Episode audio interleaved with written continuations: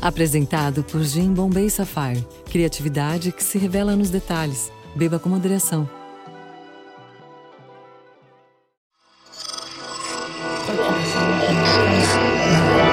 Esse podcast é, é apresentado por b9.com.br.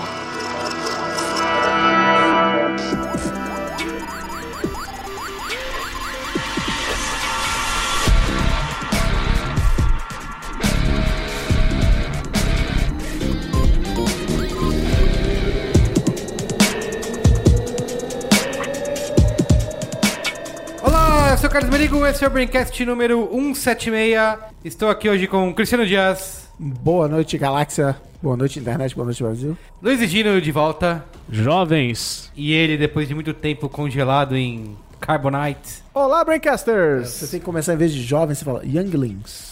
Younglings. Isso aí. E aí, Alexandre Marão? Young Skywalker. Tudo bem, cara? Tudo bem? Estamos aqui... Eu não sabia nem como chegar aqui, de- mas. Pois é, é. esse seu andar e tudo. Pois é. Como vocês já deram a dica, estamos aqui hoje para falar sobre Star Wars. Sabe quem tá aqui também? Quem?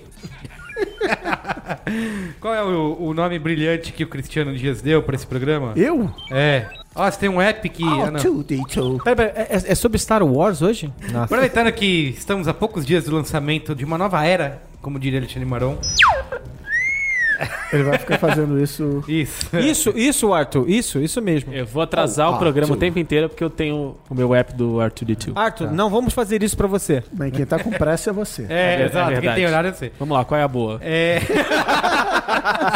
Estamos a poucos dias de iniciar uma nova era de Star Wars. Então vamos discutir até hoje o que já foi feito, o passado, o presente e futuro dessa franquia maravilhosa, certo? E que o- maravilhosa, então você já tá inferindo um, Já- um já- viés. já decidiu. tá bom.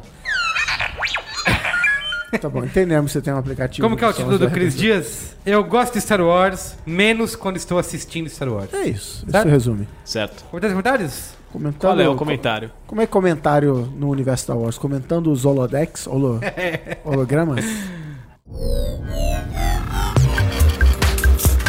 Comentando os comentários.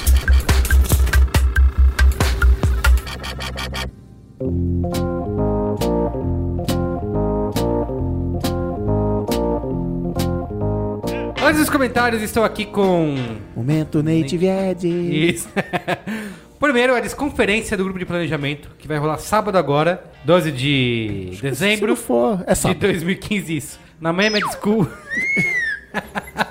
vai rolar o maior evento de planejamento do ano. Vai estar lá Fernando Haddad, Olha aí. o Beijo, prefeito Haddad. gato, Beijo. famoso a prefeito chefe gato. lá, Paola Carosella. A Paola. Mas mais importante do que isso, sabe quem vai estar lá? Além das maiores redes de planejamento do mercado? Vai ter um grande participante Vai ser. do Brainstorm, é isso? Isso. Isso. Mamilos. Tem as mamileiras Juliana Valauer e Cris Bartz estarão lá presentes para discutir a. Eu não sabia disso, olha que incrível. Ah, viu só? Cara, agora vale até a pena ir. Até eu, aqui eu vou ser Isso. barrado se eu quiser ir lá, Isso. mas eu queria ir agora. Para discutir a representação de gênero na publicidade. Elas vão estar lá no sábado, então corra. Aí no post vai ter o link para você adquirir o seu ingresso no com um desconto para a família B9. Olha aí. Tá? Pô, gostei de ver. a família pô. B9 tem desconto, você usa o cupomzinho aí Agora valorizou. e você compra o seu ingresso. Ouvi boatos de que o B9 fará uma cobertura ao vivo Ah, vai? lá no. É, Ah, vai fazer? há promessas Eu não tava sabendo, não. Muito bem. E outro momento do Native Edge é que a partir dessa semana, você que está aí nos elevadores pelo Brasil e pelo mundo, pela cidade, você fique de olho na Ele Mídia que você pode encontrar no B9. Olha aí. Exatamente. Seu ano da Olha. Ele Mídia no Brasil? Eu ando na Ele Mídia, ganhou o Caboré, aliás. Agora, é agora ele é mídia ganhou relevância. Isso, vai aparecer lá, você pode ir Agora sim. nos elevadores. Agora vai, ele é mídia. Quando você achar o B9 na Ele Mídia, tire uma foto e mande pra gente Olha aqui. aí. É braincast.b9.com.br Com a hashtag Eu vi o B9 na Ele Mídia. 2016.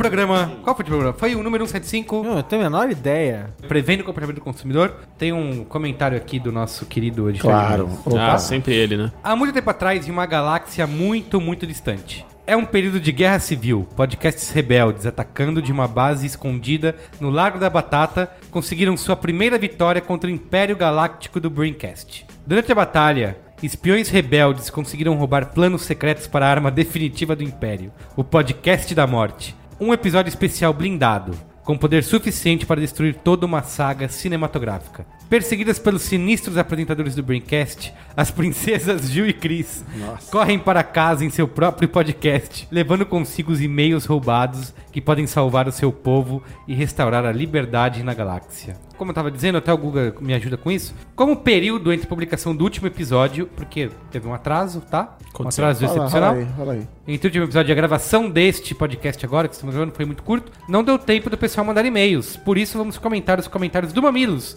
no programa em que elas falaram de Star Wars. Olha aí, já Escreve- adivinhando o comentário que vai vir na semana que vem pra esse programa que a gente gravou agora com o amigo. Olha aí, Viu esse só? Google já- Maravilhoso. Escreva para realmente. mamilos.b9.com.br. Cuca sempre está sempre do seu, sempre está à frente do Você seu sempre tempo. está sempre, está sempre. Sempre fazer isso aqui, Ai, patrocínio Heineken, né? Muito Native Ed aqui. Ó, primeiro comentário aqui, Rafael Ribeiro Santos. Mamilos, eu sempre me incomodo. Eu não sei se vocês ouvintes estão ouvindo esse batuque no fundo. Né? Ué, são não. os Ewoks festejando a vitória. Isso. É verdade, é e não tem mesmo. como interrompê-los, tá? Mamilos, eu sempre me incomodo muito porque acho vocês extremamente socialistas. Aliás, como quase tudo do B9. Discordo de quase tudo que dizem em matéria de economia e política. E minha visão é de que vocês só reproduzem velhos discursos socialistas sem pensar sobre o que estão reproduzindo. Mas, mas por que, que ele ouve vocês então? É, não sei. Não entendi ainda. Eu ouço, me contorço, muitas vezes dou uma pausa por alguns instantes, porque fico irritado como se estivesse assistindo a um filme de tortura que também não me faz bem. Ele é Odeio masoquista, o cara? Aliás, assim, eu acho que, como o Cris essa semana falou no nosso grupo secreto, da mesma maneira que eles escutam o que a gente fala e não acreditam no que a gente fala, eu acho que é o mesmo vale pra ele. Opa. As coisas que ele deve dizer, a gente vai ouvir também e não vai acreditar no que ele disse. Mas se o Mamilos, para mim, não é um programa que posso dizer que gosto, ele continua, ele mandou e-mail.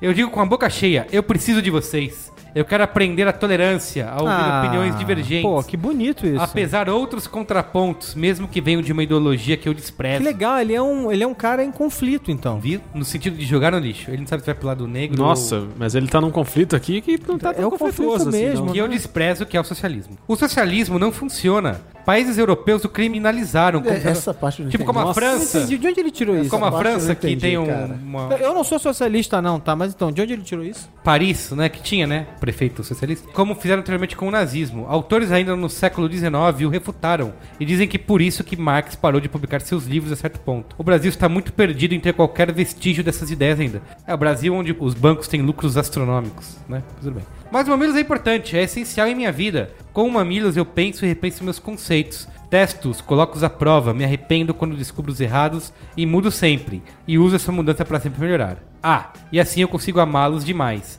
Vocês cumprem muito esse propósito na minha vida. Muito obrigado, Mamilos, por ser tão especial para seus leitores. Beijos a todos. Eu gosto desse cara. Sério, eu gostei desse cara. Nota do editor. Eu gostei. A audiência do Mamilos é só amor. Mesmo quando alguém escreve para falar mal, fala bem. Não, gostei desse cara. Viu? Porque ele vem de um, de um- Como é que é? Como é que fala? Ele vem de uma. De uma Fala inglês, fala inglês. Você foi alfabetizado em inglês, pode He falar. comes from a bad place.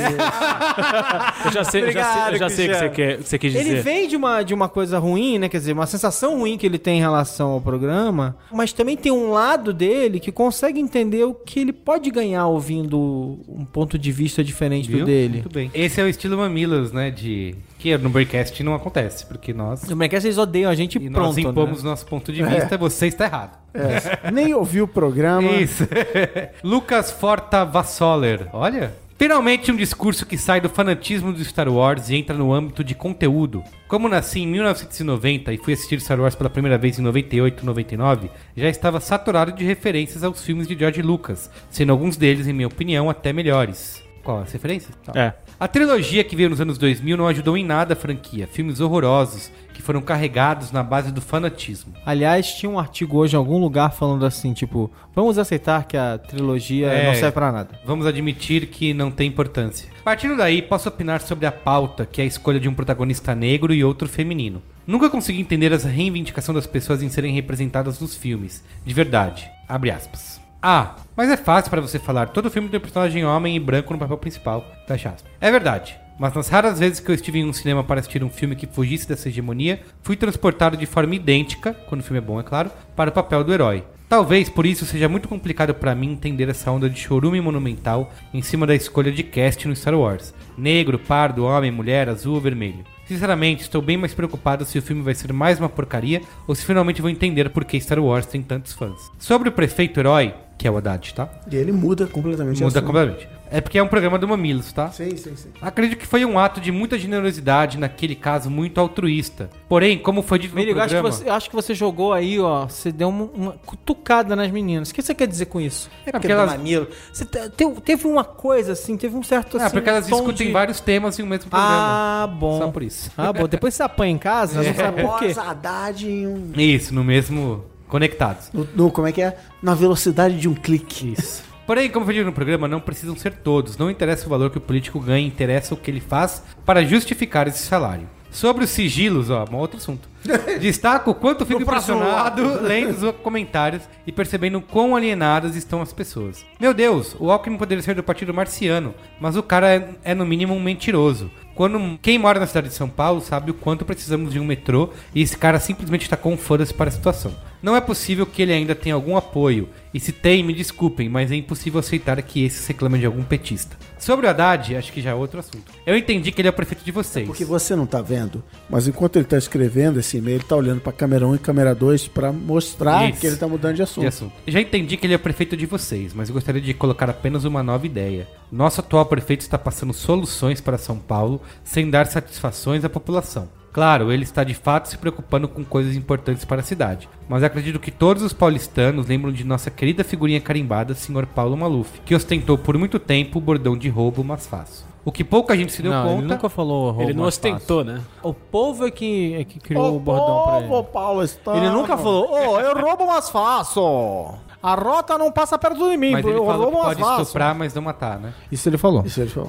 ah, tá bom. Estupra, mas não mata, ele falou Entendi, mesmo. Mas não entendi. falou. Não comi É triste, mas falou. O que pouca gente se deu conta, mas essa era uma bela porta de entrada para que nossos futuros candidatos seguissem esse maravilhoso exemplo. Como se esse humilde senhor, Haddad, também está abrindo um precedente perigoso, e por mais que ele seja o preferido de vocês, infelizmente, ele colocou felizmente, mas no começo um parênteses com IN dentro, então, infelizmente. Ele jogou essa publicidade Ah, maravilhosa, entendi. né? Tem uma, tem uma dúbia, é dúbio, é, é, É é ambíguo. Não Exatamente. será o nosso próximo prefeito. E daí, brother? Torce para um Datena não ganhar, porque daí pode ser que todo esse amor por prefeitos que passam por cima da aprovação pública desapareça bem rápido. De novo, não votei no Haddad, né? Mas assim, é discutível que ele passe por cima da, da opinião pública. É discutível essa, essa história, né? Mas a despeito de qualquer coisa, ninguém gosta do Haddad porque ele. Se é que ele passa, é porque ele passa por cima da opinião pública. As pessoas que gostam do Haddad geral gostam porque apoiam algumas das políticas deles. Isso. Ou todas. E quem não gosta. Ou o sorriso não- dele também. Quem não gosta, não Ou gosta por não o fato dele ser Gosta é bonito. feio, bobo, xixi, cocô. Isso. Cara de melão. Nota do editor, tá? Escute com a voz do Google Mafra aí. Mamilos é só seriedade. Mesmo quando alguém escreve para falar sobre Star Wars, fala de preconceito e de política.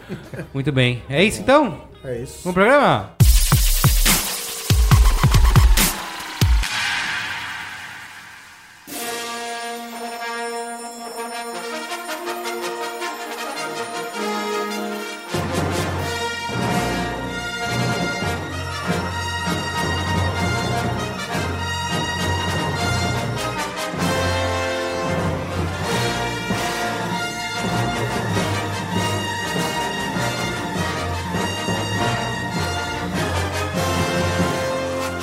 Muito bem. Por onde que a gente começa? Star Wars, estamos sendo justos. É isso. com ele. Estamos sendo justos com elas? Quer começar por qual Qual tópico? Roda, roda a roleta aí. Roda a roleta? Rodando! Roda, roda, roda, roleta. Estávamos, estávamos debatendo a dificuldade em conseguir ingressos para. Isso, porque tá impossível. Só tem lugares pra se você quiser ver a legenda. Não tamanho tem mamata, não tem cabine de imprensa, Não tem é mesmo? gigante, é eu, eu rodei nessa, inclusive, né? Porque eu trabalho numa empresa que, curiosamente, curiosamente mesmo grupo. Que é do da mesmo, Disney. é do mesmo grupo econômico, né? Que controla Star Wars. Então, o que que passou pela minha cabeça? Porque eu já tô há alguns meses Vai ter uma sessão especial para recebendo alguns e-mails, né? Então, equipe do programa X, Não esqueçam de lembrar do nosso Do filme, Higino Show, do, do nosso Higino Show. Fala o jogo. nome do programa. É o Higino Show. Luiz Egino Show. É. E o galera falando, ó, não, não, não esqueça, né? Do nome jogo, passa do nosso cara, filme, fala um pouquinho disso, fala um pouquinho daquilo. Então, qual que era a única coisa que eu Como já assumia? dizia o grande marqueteiro, o Capitão Fábio. Quem quer rir tem que fazer rir. Isso. Então o que, que eu achava que ia acontecer na minha vida? Meu querido, graças ao seu apoio, estamos com esse grande sucesso sendo lançado. E você, e você será convidado para a nossa sessão especial no Sabe o que isso me cinema. lembra? No dia que eu tava falando da Coca-Cola, eu falei assim, fazer propaganda pra Coca-Cola, vocês riam na minha cara. É a mesma coisa, gente. Ah, gente, mas peraí. Mas falei, porra, o mínimo que vai ter é uma sessãozinha, Isso. né? Pra O galera da cinema da sua empresa. casa, você vai comprar ingresso e pra vai galera ver. da empresa no mesmo horário que todo Você mundo vai vai, comprar ver. ingresso assim, três tá semanas garan- depois. Tá garantido, não tá? É. Aí mandaram um e-mail pra gente falar assim, ó, então, não vai ter cabine, não vai ter sessão especial, não vai ter nada. Isso. Nada, nada, assim, nada. Nada, Vai estar no nada, cinema e... Porque a Disney não precisa de você, tá nada. bom? Ah, é, tá bom, então. É por isso. Mas então, tá difícil de comprar e eu até entrei hoje pra ver se alguém já viu e tal e, e tem alguma opinião, mas nada, zero, silêncio. Acho que só realmente no dia. E aliás, aqui no Brasil a gente vai poder ver antes dos Yankees. Olha aí. Porque aqui será no dia 17, lá só no dia 18. Olha E, aí. na, e de quarta pra quinta-feira, meia-noite e um já tem sessão. Então, Muito bem. teremos aí talvez os primeiros. Chupa América. É. Yankees go home. Mas eu queria uma, uma coisa que, obviamente, a gente não vai ficar aqui falando e Chorar me engano porque não tem graça? não, outra coisa, mas não vamos ficar aqui tentando explicar pela enésima vez todo o papo clichê de por que Star Wars conquistou o mundo, mas nosso amigo do e-mail. Peraí, mas por que Star Wars conquistou? o mundo? É, porque o nosso amigo do e-mail anterior aí, no, do e-mail, disse que não sabe por que, que as pessoas gostam Do Haddad. de, É. de Star Wars. Vocês conseguem explicar em 140 caracteres por que, as pessoas Escute são. o Poco Pixel. Não. Fala aí, Alexandre Marão. Por que, que as pessoas gostam de Star É, Wars? Por que, que o Que Star é. Wars é um fenômeno global? Porque é muito legal. Eu posso dizer o seguinte, tá? Era uma vez um menino, menino jovem. Na ilha do tinha- governador?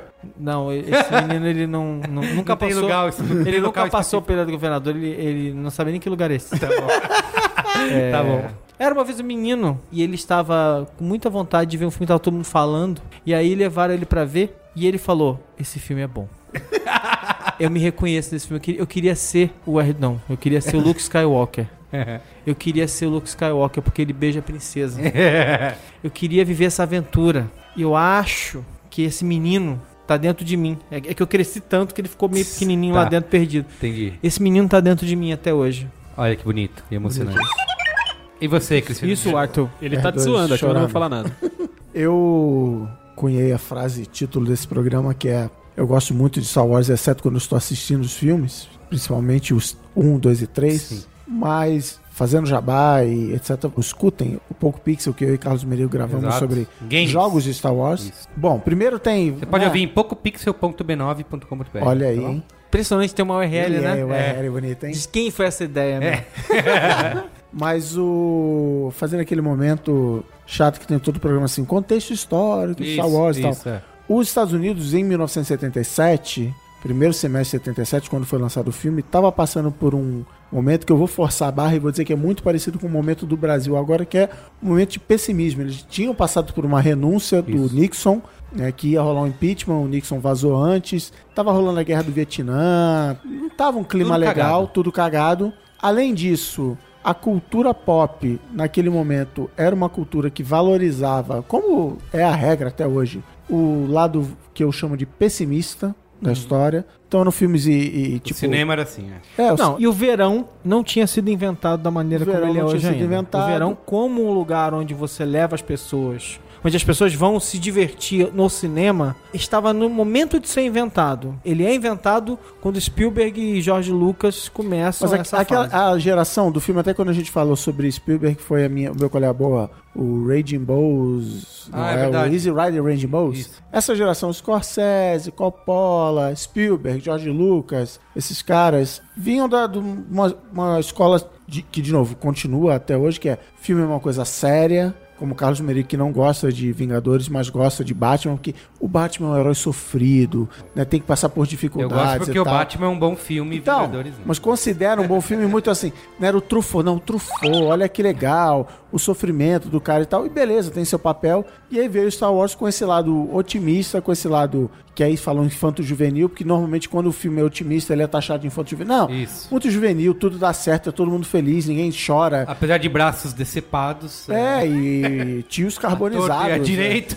Né, e... Decepados do bem, né? e morte de A criança. mereceu, a ele mereceu, mas é. decepada Não, do mas, bem. mas o que importa é o, o grande arco é, temático, né? Sim. Do menino se descobrindo como herói da galáxia. Como- É, e aí Porra. tem o, a jornada do herói, George Lucas assume que leu os livros do Não, e o Joseph Campbell tava Campbell. presente, né? E então, assim, é o cara que sai, faz toda aquela jornada e era uma coisa que Hollywood não explorava. Hoje é tipo, primeira aula que você faz de roteiro é, é, toma, entende isso aqui. Mas basicamente o motivo que eu gosto de Star Wars é que é um universo onde eu gostaria de morar. Outro dia eu vi um post, era, um, era uma foto, era um monte de portinha desenhada assim, qual porta você quer abrir? Aí tinha, sei lá, Camelot, é, Nárnia, o armáriozinho de Nárnia, uma porta medieval assim, Camelot, uma porta cheia de folhas, Neverland e tal. E, a, Neverland é u- perigoso. e a última era Westeros, era uma porta cheia de, de Não, espadas. essa não assim. entrava de jeito nenhum. Exatamente, assim, quem vira e fala assim, nossa, Vou viver que no mundo vontade de de, por cinco minutos morar no mundo do George Martin. assim, Isso, jamais. Onde a Nossa, vida vale menos do que o pensar. real hoje em dia. Então, assim, Star Wars tem isso, de você se A transportar. vida vale menos do que a palavra do vice-presidente. Tá, é, mas é, é um universo legal, um universo que você quer se transportar, de que e aí você sai um jogo, você quer jogar o jogo, sai o desenho animado do cartão, você quer ver, você quer viver aquilo, você quer se teletransportar para aquilo. Só que o problema é que no cinema esses quatro dos seis filmes estiveram sob a responsabilidade tanto de roteiro quanto de direção desse rapaz chamado Jorge Lucas, que eu escrevo com J quando eu me refiro a ele É. que é um roteirista só legal, não é o melhor roteirista do mundo, também não é o pior, e é um diretor Ruim. bem, Bem ruim. deixa Não, bem é a desejar. Bem, bem fraco, mas é um puta, um puta visionário e um produtor puta visionário, produtor. imaginador de mundos e, e etc. Então, assim, quando você vai ver o filme, e assim, o episódio 4, o primeiro, você fala, puta, é, tá bom, hoje em dia, porque aí você já fizeram várias coisas depois Isso. e tal. É porque eu tava lendo uma- um- alguns textos sobre isso, dizendo que não tem mais virgem de Star Wars, né? Porque assim, até quando você vai assistir o filme, você já foi impactado por outras N. Os, ma- os próprios clichês, no mínimo os clichês. Isso, as- já foi, você já viu, já viu bonequinho, já viu propaganda, já viu lancheira, já viu tudo. Você já foi impactado pelo mundo de Star Wars. Então, mesmo quando ninguém assistiu o filme, quando você vai assistir pela primeira vez, você já reconhece. Já sabe quem é o Darth Vader. É, você já reconhece aquele mundo. Então, não tem mais esse negócio de vai ser a, sou virgem de Star Wars, vou ver, conhecer pela primeira vez. Então, isso que o Chris está falando é, mesmo hoje o episódio 4, que é a Nova Esperança, que, né, depois veio ser a Nova Esperança, você já assiste com essa bagagem, né, que antes não tinha. Então, quando você assiste com essa bagagem, você já tem um outro, outros olhos para aquilo. Eu mesmo, por exemplo, Nova Esperança era um, eu sempre gostei bastante do primeiro Star Wars, mas quanto mais eu assisto, parece que eu gosto mais. Porque eu já, já tô tão envolvido nesse universo que eu não me importo mais com o pacing do filme, que não é, É. bom, mas, enfim, é um universo que eu gosto de Você começa a ver uns furos, você começa a ver uns negócios. Você fala, puta, eu não precisava disso. E- mas por outro lado, tem um monte de gente que eu não. Eu digo por outro lado porque eu não faço isso, que faz umas viagens assim, o papel do biquíni dourado da Princesa Leia no feminismo. Eu acho que assim, o cara resolveu botar, e eu chuto, obviamente, o biquíni porque ela era a mocinha gostosa Isso, dos isso. anos 80 e Não, beleza. se, você, mas- se você for ver, do pon- tudo bem que as mulheres, fora a Leia, quase ninguém fala nada, nem tem personagens mulheres, mas ela é bem bereza, assim, Basicamente né? a Leia e a Mon Mothma só no terceiro. E que tem Que também faz um discurso fala ali, né? Many buttons died for this information. E ela não é a mo- a mocinha pra ser salva. Ela pega a arma. Ah, isso é legal, vai, isso é né? legal, Ela, é. ela tá uma atitude. Os caras vão lá, salvam ela, ele escrotiza. E aí, não tem Isso. plano pra ir embora É, e tal? Isso, isso, isso. Pra falar sobre a, o Pequeno da Princesa Leia, ouçam o Zing, que a gente fala sobre isso bastante. Qual- qual princesa? Zing.b9. Tudo um grande Zing.b9.com. crossover. Esse, esse Sobre o biquíni da. Princesa Leia, que Leia? aliás é um aí, ótimo. Aí, desculpa. aí a gente entra numa outra pauta. É Leia ou Leia? Leia ou Leia? É, é Leia ou Leia? O Leia. que vocês acham? Leia. tá bom. a princesa Leia. É, é no meio do caminho, é Leia. É, tipo isso. Obrigado. Mas eh, vocês querem eh, discutir isso já que eu não vou perder tempo com isso aqui. Ouçam o Zing, por favor, Olha aí. Tá bom. sobre o biquíni da princesa Leia, que cita um ótimo artigo do B9 sobre esse assunto. Olha só. B9 deu não, desculpa. volta. Não, não. Inception do Ah, Inception. Voltei agora. atrás do Belete. Olha isso. Você deu umas Caxingue. facadas nas É. costas como se fosse um vice-presidente. Eu vou ligar pro Forlani aqui. ó. Olha quem tá bravo aqui. ó. Gente, mas, gente, Forlane é, é boa gente. Vou ligar pro Forlani e falar É pra ele, ó. É de casa. Boletinho. Fala, você para com essa, com essa merda desse. Alguém tira o telefone da mão. Consiga, Falar em Forlane, falar em Omelete, o Star Wars foi o primeiro filme a ir para San Diego Comic Con. É verdade. Antes do filme. painéis, antes do aliás, filme. antes do filme, Jorge Lucas já ia pra Comic Con lá fazer. Levou o elenco e Isso, tal. fazer, vender. Fazer graça. Vender tudo mais. Inventou. Fala você, eu quero que você explique, Luiz e Gino, por que, que você Por que acha que é tudo isso? Você que é um rapaz mais novo? Jovem, né? É isso. Eu acho que Star Wars é como uma sementinha. E ela é uma sementinha de um potencial bizarro, incrível, maravilhoso para ser plantado nas nossas cabeças e a gente construir o universo além do que o filme existe. Então assim, a gente assiste o filme, parece que e aí tem essa coisa também de, O de- filme eu é a não- ponta do iceberg, né? mas mais do que ser a ponta do iceberg, eu fico com essa impressão de que você assiste o filme e todos os erros, todos os defeitos, todas as cagadas, e aí pode também ser essa coisa de assistir não sendo virgem, né? Você já tá Mas, tão mas, mas, impactado mas, pela quando você cultura. assistiu? Vamos, fala pra gente. Ah, eu assisti muito depois do lançamento dos Mas três quando você primeiros. assistiu? Ainda era virgem, Eu era, eu era. Você ainda, criança você ainda era virgem quando você assistiu? Era virgem. Ah, tá. Ele demorou pra entender a bobagem. Demorou, né? demorou, demorou. A maronada, ela, quando vem, né? Quando ela vem macia assim, a gente não... E, e aí eu acho que é isso. Você assiste, você vê todas as cagadas, buraco de roteiro, atuações esdrúxulas. É, Não, não, não, não, não. pera, pera. excesso Star Wars de- não tem buraco de roteiro. Star Wars tem gancho que será conectado no Isso, futuro. é, Mas é exatamente, isso, que eu, é exatamente isso que eu tô explicando. A sensação que eu tenho. Tudo que- isso que acontece, você, por um lado, perdoa e parece que pelo outro você completa o buraco, É, sabe, na é, sua cabeça. isso. Em verdade. 2000 e não vou lembrar quando, 2006, 2007, foi ao Rio de Janeiro Henry Jenkins, o criador do termo transmídia. Storytelling. Não, é, como é que é o nome Não pode vir daquele acompanhado. aquele livro? Ele escreveu um livro que eu não vou lembrar o nome agora, que fala sobre isso, sobre e ele deu uma palestra lá no Rio e ele pela primeira vez, confesso, me apresentou Cultura da o termo convergência. cultura da convergência. Ele me apresentou um, um conceito que é manjado na comunicação, que é do espaço negativo. Que é esse que o Luiz e Gina acabou de descrever, que é você dá um pedacinho de informação e o seu cérebro Completa. viaja e completa. O exemplo que eu uso hoje Boba é Fett. o avião da Air Alemanha, É, Suíça, sei isso. lá, caiu e a notícia que saiu no jornal foi só tava o copiloto na cabine e tem um áudio do piloto socando a porta. Com esse fragmento de informação, É. a gente já começou. O copiloto era corno e resolveu matar todo mundo e não sei o que. Só que o exemplo que Henry Jenkins dá é: era eu um pequeno menino Jenkins no interior da, de Minnesota do Norte, Dakota do Sul, ali. e eu conto história no meu workshop que promete um, Ó, um episódio 2. essa promessa aí tá. E quando eu era um garoto juvenil, Han Solo era o cara mais foda do universo. Han Solo era sinistro. E aí lançam o filme O Império Contra-Ataca. Em alguma parte do Império Contra-Ataca, alguém vira pro Han Solo e fala assim: Han Solo, o Boba Fett tá na tua cola.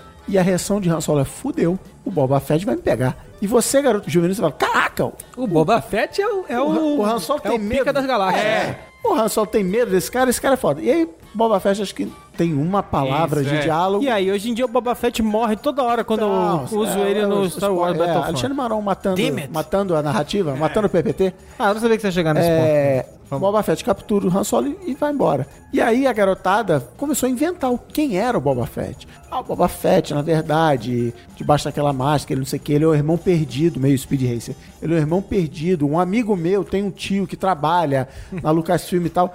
Ou seja, o espaço negativo entrou em ação no mundo do storytelling, fazendo a gente imaginar quem seria o Boba Fett. E aí vem o episódio 2, mostra que ele era um clone. E é- Isso. mas é basicamente É assim. o filho do Django. filho do Django. Mas o, o mais importante é assim: nada que o George Lucas botasse no roteiro e na tela seria mais legal do que 20 É. anos de imaginação de quem é o Boba Isso, Fett. isso mesmo. A melhor, assim, a grande roubada do episódio 3, dos três primeiros, 1, 2 e 3, foi: agora eu vou ter que explicar um monte de coisa. Outra merda gigante. A força são os midi-chlorians. Cara, a força é a força. força Deixa é a força, é uma quieta, bobagem. entendeu? De explicação. É, eu também, eu penso nesse, no- nesse espaço negativo e eu fico pensando assim, tipo, putz, basta uma carta de um vice-presidente e a gente já inventou hoje um milhão de piadas e histórias É. sobre isso.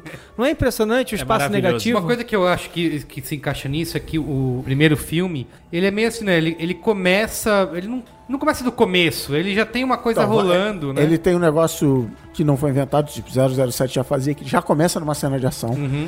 Aliás, foi parte da treta. Hoje eu escutei a história de um amigo que morou em Aliás, São Francisco. aliás, os George Lucas e Steven Spielberg, é bom sempre lembrar, fãs alucinados de James Bond James e Bond. de seriados eh, dos anos 40. E não por acaso eles fazem isso também depois no Indiana, Indiana Jones, né? Então, Ho- Hoje eu vi uma história de um amigo que morou em São Francisco que o George Lucas é conhecido por ser um chefe escroto, assim, tal. Mas, oficialmente, a treta que ele saiu do sindicato dos diretores de, de cinema não é que ele era um escroto, é porque, pela regra de 1977, você tem que começar um filme com os Com créditos. os créditos, sim. E aí ele falou, não, mas eu vou pô, matar o, o negócio, né? Ele já foi precursor do newsfeed do Facebook, assim. A pessoa vai dar scroll, vai pro próximo post e não vai ver. E, e aí ele queria abrir com as letrinhas amarelas, aquela história toda. E aí o sindicato falou, não, mas é a regra. E ele falou, então eu me demito, sei lá, eu saio, rasgo a carteirinha e foi fazer o que acabou dando alguns problemas para ele, porque aí ele só podia trabalhar com atores não sindicalizados nos Estados Unidos. Mas ele tem isso, ele não, tem que começar com uma cena de ação, tem que começar com uma porrada na sua cara, um tema que eu sonho um dia ser um tema inteiro de Braincast. A música do John Williams é incrível. Será? Lembra que naquela época, filme de ficção científica não era orquestra, era música eletrônica. Sim, assim. sim. Anos 70 chegaram os sintetizadores, os computadores, era tudo. Era tipo as vinhetas do, do Era tipo- assim.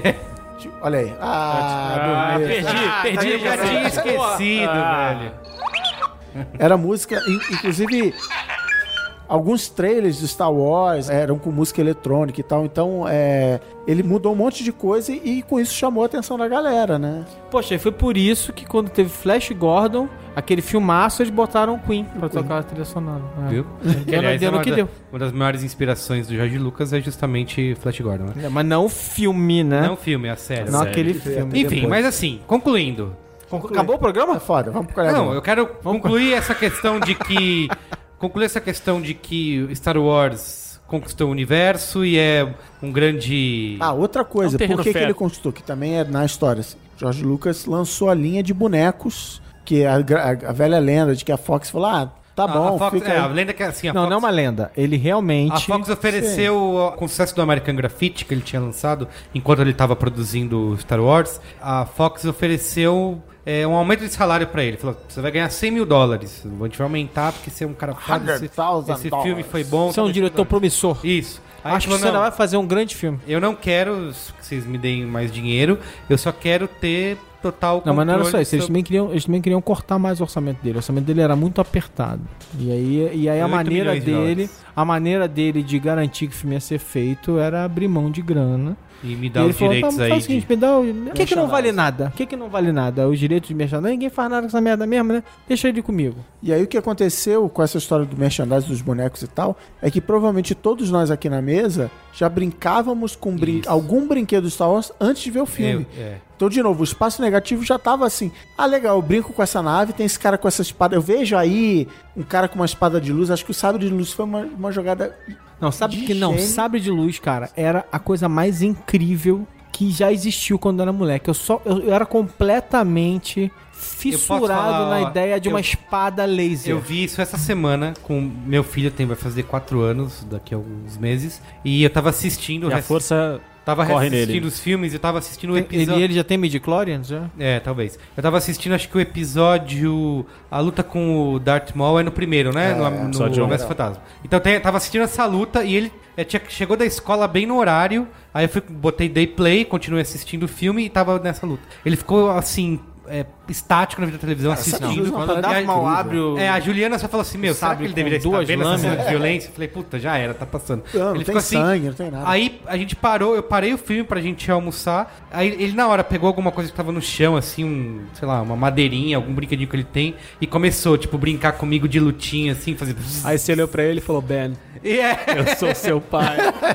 E Eu cheguei e chorou. falei, caramba, ele assistiu, sei lá, três minutos É. de filme e saiu imitando o Então, negócio. quando a gente foi ver o filme, a gente. O espaço negativo aqui já tava comendo solto na nossa cabeça. E aí, cara, o que tava ali na tela, você tá viajando, Não, não, você não, tá. Ah, é- essa nave, que legal lembrado. esse mundo. É bom dizer uma coisa importante. Eu nasci em 72, eu não vi o primeiro filme no cinema. Eu só vi o segundo filme. E aliás, eu não vi o primeiro filme antes de ver o segundo filme. Porque naquela época, um filme pra passar no- na televisão demorava Nossa, anos nossa, e anos. passou na anos. manchete. Então eu vi o Império. Contra-Ataca antes de ver o primeiro filme. É importante lembrar disso. Mas assim, todo mundo já sabia o que era Star Wars, você já via, já tinha brinquedo, sei lá, a da música, a espada laser, os quadrinhos. no Fantástico já, já falava É. e tal. Então, assim, virou o que hoje chamamos de fenômeno pop. Isso. Sim, entrou. Então, assim, o, o filme acaba sendo mero detalhe. É. Então, né, decidimos, né, concluímos que é isso, é fato. As pessoas gostam, tipo, acho que tem. Você pode assistir e não gostar, mas você não pode negar o fenômeno cultural que se tornou, né? Isso, vamos qual é a boa. Qual é a boa? É, e aí a gente, a gente falou muito aqui da. Um outro tema, né? Sorteando aqui o William Bonner, sorteando o tema. Que a gente falou muito dos três. Jar Jar Binks. Dos três. Herói ou vilão?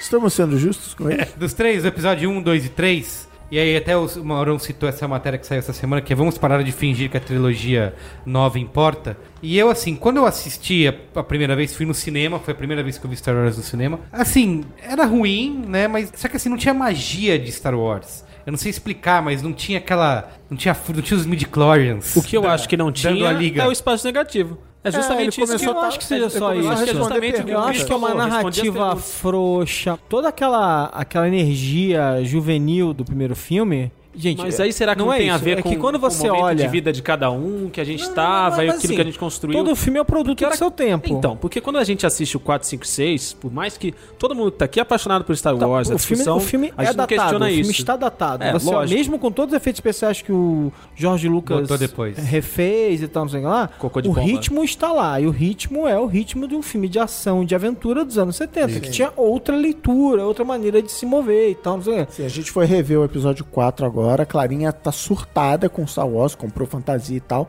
Chegou na hora de invadir a Estrela da Morte, ela foi jogar Minecraft. Eu falei, claro, você cansou? Ah, tá chato. Eu falei, eles vão destruir a Estrela da Morte. É. E assim, Mas eu acho é que isso o ritmo. Os, no- os novos episódios têm bem mais ação, só que eles não têm um mistério, porque assim, eu acho que um filme mais atual, ele é mais expositivo do que os filmes antigos, porque eles ficam falando, tipo, frases Sim, que dão sim, vergonha. No episódio 2, o romance entre a Ah, esse romance- Amidala e o Anakin, cara, é de se contorcer no, no sofá. Você fala, caraca, que vergonha, que constrangedor. Esses... Porque assim, são frases, são. Eles, o dia... Todos os diálogos são Não, mo- expositivos. Contar que aquele ator insuportável É, não merecia. é. não merecia O chegar George nem, Lucas não nem é a um um bom- metro da Natalie Portman, gente. O George Lucas não é um bom diretor, não é um bom diretor de atores e ainda arrumou um, um ator ruim. Ruim. Tanto é que ele desapareceu. Ele fez Até mais o- três filmes e sumiu. Fez moleque- Jumper, O e molequinho ele também lá, o. Como que é o nome dele? Esqueci o nome. O Jake lá. É, o Jake, não sei o que. O molequinho também péssimo, Jake assim. Não, é assim, ele tava até Ah, legal, tadinho, mas crianças. ah, você vê a Natalie Portman, que depois foi ganhar Oscar,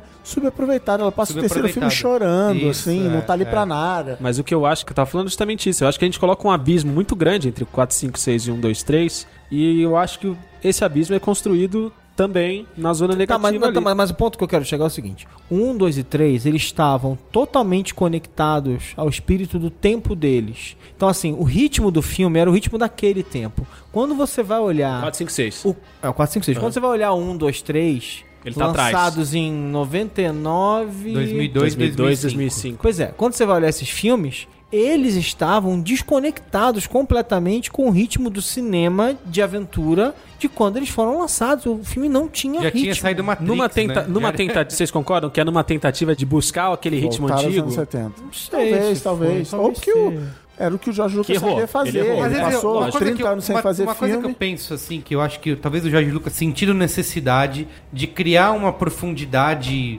uma intriga política, sabe? Uma, uma, uma profundidade pra justificar o que aconteceu nos É, três a, primeiros a filmes. crítica que né? eu ouvi dos três primeiros é: o objetivo dos três primeiros deveria ter sido explicar como Anakin Skywalker virou Darth Vader, mas o George Lucas gasta mais tempo explicando como uma república democrática vira um Isso, império. É.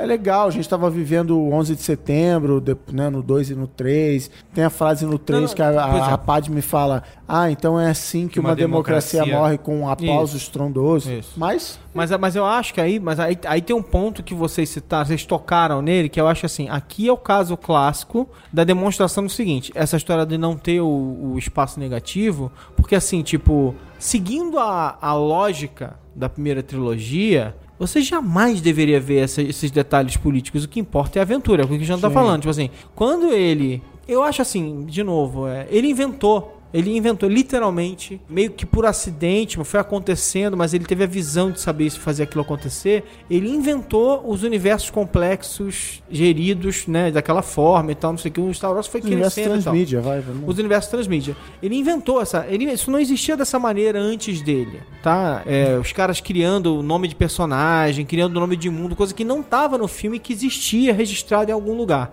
Então, assim, a sensação que eu tive é assim: quando ele voltou contaminado por tudo isso, parece que ele não sabia o que fazer com esse, esse monte de, de, de complexidade que ele E tinha ainda criado. tinha a responsabilidade de preencher as lacunas. Então, assim, uma coisa animal que tem no episódio 4 é que o Obi-Wan vira pro Luke e fala assim: Eu lutei com seus pais nas guerras clônicas. Olha que nome maneiro. Guerras clônicas. Isso. Só que aí ele Não explica ele, nada, ele né? vai embora, Vai embora, cara, e é. segue. Que é uma coisa assim que os estudiosos de roteiro falam que é uma coisa legal do Star Wars, é que assim, em nenhum momento do episódio 4, 5, 6 ele para pra explicar o que é. Assim, Isso. Você assistindo é como se você vivesse numa galáxia muito. Ah, claro, Guerras Crônicas. Se você não sabe o que é Guerras Crônicas, azar o seu. Só que aí no 1, 2 e 3, ele. Bom, Precisa- e aí, Não, mas, É. eu vou mas explicar aí- a origem do Anakin. O Anakin lutou nas Guerras Crônicas, eu tenho que mostrar as Guerras Crônicas. Eu tenho que mostrar o Obi-Wan nesse mesmo diálogo que fala: quando eu conheci seu pai, ele já era um grande piloto. Então fudeu, eu tenho que mostrar que o Anakin. Ele é um então ele piloto. se comprometeu com coisas que ele não tinha se preocupado como entregar. Mas, por exemplo, a série animada das Guerras Clônicas lá é boa pra caralho. É mu- muito maneira. É boa. Então o problema não é esse. O problema é, de novo, é assim, tipo, é você cair no- na armadilha de pegar ali, fazer uma checklist e ficar tentando encaixar um monte de coisa e dando detalhes desnecessários. assim, tipo, não me agrada a virada que ele dá aos 35 do segundo tempo de transformar a República no Império, a Ordem 66, e aí os clones, sabe, me parecendo um negócio, ah, e aí vai, bum, tudo virou, e aí o Anakin tá assim, não, eu tô defendendo a, a Ordem, a liberdade. Não, mas não tinha liberdade, era um exército separatista meio,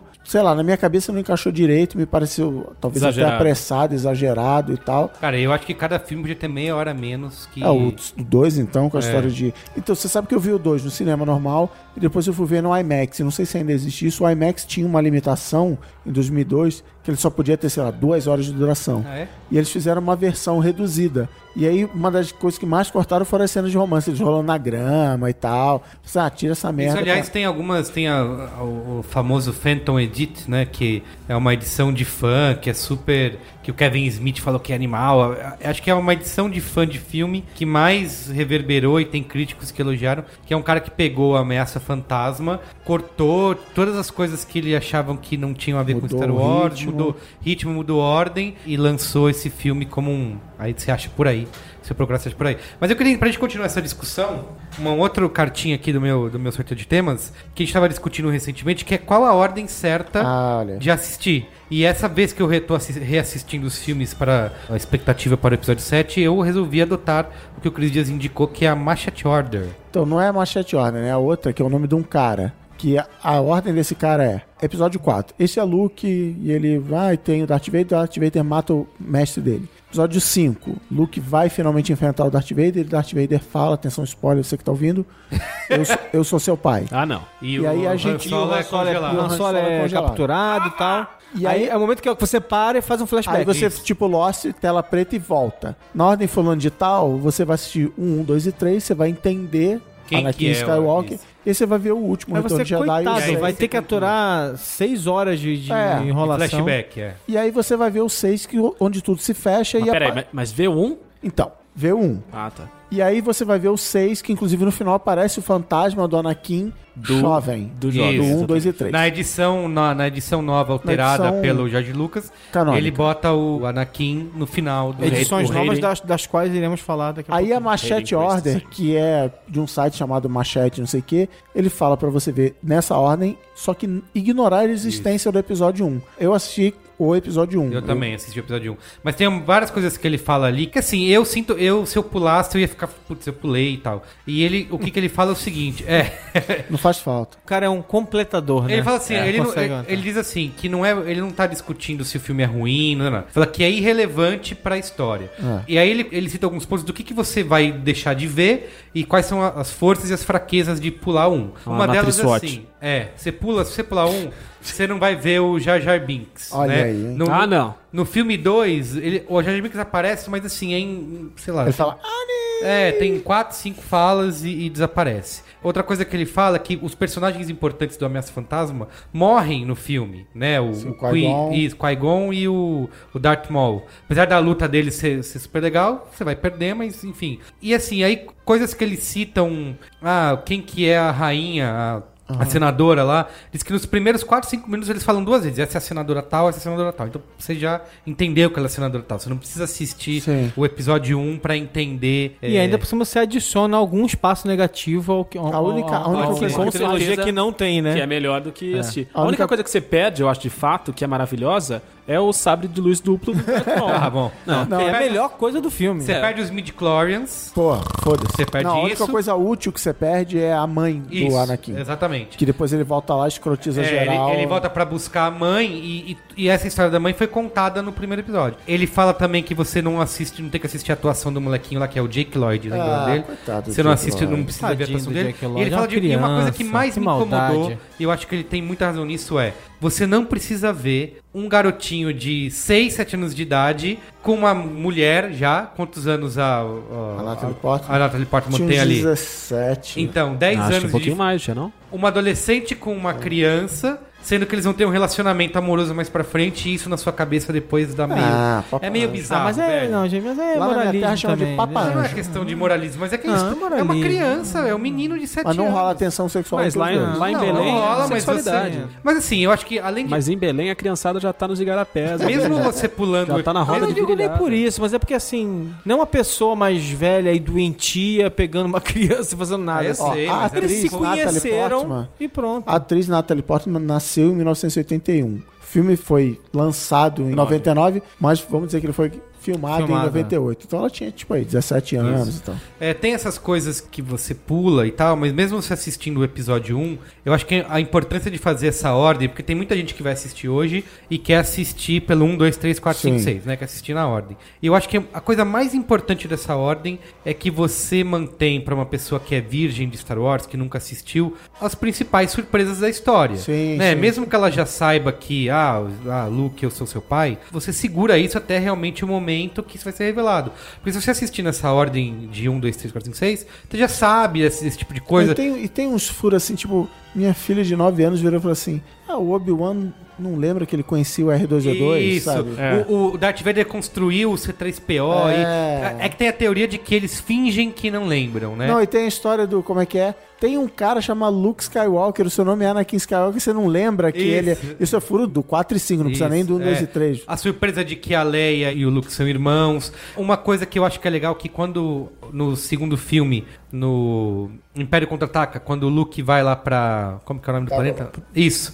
Encontrar o, o Yoda, Yoda. Você não sabe quem é, você não sabe Ah, o sim, que é. sim. Bom, Você é- é- De tem- novo, você sabe, porque tem um monte de Tudo bonequinho, bem, você camiseta sabe, e mas tal. você tá assistindo. Imagina você mostrando pra sua filha que vai assistir pela primeira vez. Então aquele momento Mas de eu não sabia quem era quando eu vi Aquele momento de 82. mistério, o que, que é, quem que ele vai encontrar, o que, que tem naquele pântano e tal. Se E você nos assist- primeiros 10 minutos do Yoda, ele é o Jar Jar Binks, né? Tem isso também. É, isso é, É, verdade. é, É, é, ele é Da irritante. zoeira, ele é da Isso. zoeira. E se você assistir na ordem dos filmes de capítulos, você já sabe quem é o Yoda. Não tem esse tipo de surpresa. Inclusive, eu acho que o George Lucas sentiu a necessidade de talvez pra corrigir esses plot twists que ele elimina com os episódios 1, 2 e 3, é botar isso que você reclamou do Palpatine lançar a, a ordem, o protocolo 66. Ordem 69. E, e- e é ele que era o cara. Se fosse e- no GTA, seria Ordem 69. É. Se fosse o Austin Powers também. né?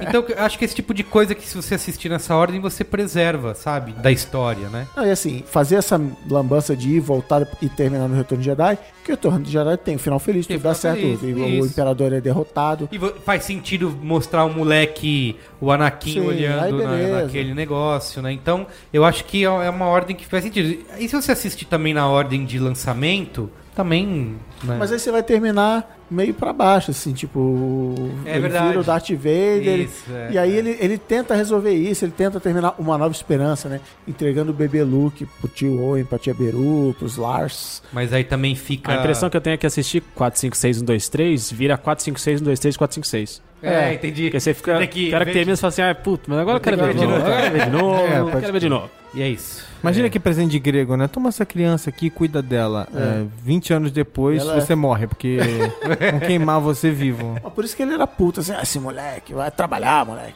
Cara, e outra coisa que eu não lembrava, revendo o episódio 3, que, meu, ele mata crianças, né? Então, mas é, É, bizarro. Eu, Eu, não- acho não que ele mata disso. crianças como um, um- como diria eles chamaram, um device de roteiro. Pra você odiá-lo. Pra você hoje, pra você, não, entendi, você- esse cara é mal. É, porque senão você fica assim, pô, mas tudo É. que ele queria era salvar o amor É, porque há uma dele. dúvida, assim, não. A República é zoada, o Senado tem 2 mil planetas, sei lá quantos representantes. Sim, realmente tá errado. Dá uma arrumada, tipo, o Bolsomito, chama o Bolsomito aí pra dar, um, pra dar uma arrumada. Então ele precisa falar assim: não, olha aqui, esse cara é mau, ele Não, matou ainda, bem, crianças. ainda bem que ele mata as crianças. Porque senão. Que isso? De fato, ele seria, ele seria só o Darth vil. Vader porque ele tava ali tristinho com amorzinho e queria. E, aí é só isso, entendeu? Aí você fala, putz, Você mas acha não... que o amor justifica tudo, é isso? Não, não é isso. Mas é isso. se ele, se ele não tivesse esse super ataque, acabasse com as crianças, destruísse completamente o templo, a academia, etc. quatro, seria só a, a tristeza de querer viver esse grande amor e não conseguir. Tá mal, e tá aí mal, o maior aí. vilão da história da humanidade É, do cinema é só isso, entendeu? Que geralmente é, hoje em dia os. E olha, que, e olha de- que, que com a super ah, interpretação do, do Hayden Christensen e com todo o brilhantismo de George Lucas nesse começo, ficou quase só isso, né? Não, então, isso que eu ia falar, tá mal amarrado e mal explicado, tá mal construído na história. Por que, que ele foi pro lado negro, né? E primeiro, Gente, assim. porque não, o ódio leva... Eu tive, não, eu tive um sonho que a Padme morria no parto, então eu preciso dessa coisa do lado negro de Não é um sal- sonho, não é um da, da vida eterna, é uma É premonição. uma premonição. É, né? Mas podia ser só um sonho, vai saber. Vai Ele, ele não saber. quis pagar pra ver. Mas ele Não. tava ali, não, Tudo vamos lá, de crença. acredito na república, vocês não, vocês não me dão valor, sou millennial aqui, tô tentando me provar É exatamente isso. Ele é um milênio. E, e aí, do nada, vai lá o Mace Windu, confronta o Palpatine, e aí ele despiroca geral, ele vira pro lado negro, não, meu mestre e tal, É, não sei o é. quê. Então, assim, como acabou de falar o Desistino, com a interpretação de Hayden Christensen e com a direção e de George Lucas, me incomoda isso, assim, como é que o maior vilão né, virou... E, não, ele era um cara que 15 minutos antes estava de boa, depois já tá matando criancinha, entendeu? Aí ele não tava que, de boa. ele parece que a onda é meio, putz, caguei. Caguei. ele e só era- agora a galera não vai mais, não vai Cara, mais ele teve, perdoar. ele teve quase três anos entre cada filme, né? Pra poder. Ir pra escola de atores Wolf Maia. É, isso. Não, Jorge Lucas, né? Pra rever Ah, tá. o, o que ele ia fazer ali no. E essa obsessão dele, por que, que ele queria reescrever e dirigir os filmes, gente? É... Para manter o O controle. que me dava ma- mais pena era assim, no segundo filme vem... É coisa assim, a amizade é um problema, gente. Eu, eu ainda, eu ainda vou... Forçar a fa- amizade. Eu ainda vou fazer isso por vocês, espero que vocês façam por mim, mas assim, Steven Spielberg, vai lá dar uma entrevista e dizer que o segundo é bom. Aí lá vai Spielberg pagar o mico, dizer assim, ó, o segundo é bom, gente, É. o segundo é bom. Aí depois não era bom. Aí vem o Steven Spielberg, vai sair o terceiro filme lá, vê se gente, eu tô dizendo. Mas o 3 é, é bom. O 3 é O bom. três é bom. rola, bom. três rola. É que assim, tem, é tem bom. aquele negócio Bastante cena de o, ação. o quanto não é a gente dizendo que o 3 é bom porque ele é menos merda É, do que os, é filmes- isso, é os isso. dois filmes Assim, anteriores. o 3 tem ce- a cena de abertura é animal frenética, as navezinhas e tal. Mas, de novo, tem uns negócios assim. Ah, vai lá pra aquele planeta. assim, De Tem novo, vai e volta. de né? novo, quando você para pra ver e decupar, você fala, puta, caraca, tá zoado isso. Mas, assim, aí você dorme no dia seguinte você fala, é tipo final de Lost. Você, não, legal. É, tipo final de Lost. Rolou, vai lá, Aí é você, legal. você, você perdoa. Eu vivi e- duas horas e meia no universo Star Wars, então tá valendo. Uma coisa que eu gosto muito de Star Wars, assisto os filmes, tenho até bonequinhos e tal, pôster na parede. Só que eu nunca consumi nada desse universo expandido. Que acabou de ser zerado, então. É, isso que eu ia É, falar isso com é uma você. Então você não Coisa- perdeu nada, porque eles jogaram tudo fora. Porque assim, eu consumi os jogos, obviamente, joguei tudo que era de Super NES e tal, PC também, mas eu nunca vi, não li livro, não vi história em quadrinhos, não vi o que mais que tem, série animada de TV, e aí tem essa questão de que foi tudo resetado, né? Vocês acham que É perdeu-se alguma É coisa? um resetado peronomútil, né? Não, mas o que é resetado, resetado de Pensando- verdade, é tudo que for, tudo que se relaciona, que é 100% resetado, é tudo que se relaciona ao pós É. sexto Pós- episódio. Pós-batalha de Endor. É. Tudo que se relaciona ao pós sexto episódio foi resetado por quê? certo. Agora, pra eles têm dar, não, Não, mas tem- mas, não, pra, tem pra dar pro Jar Jar, quer dizer, pro JJ,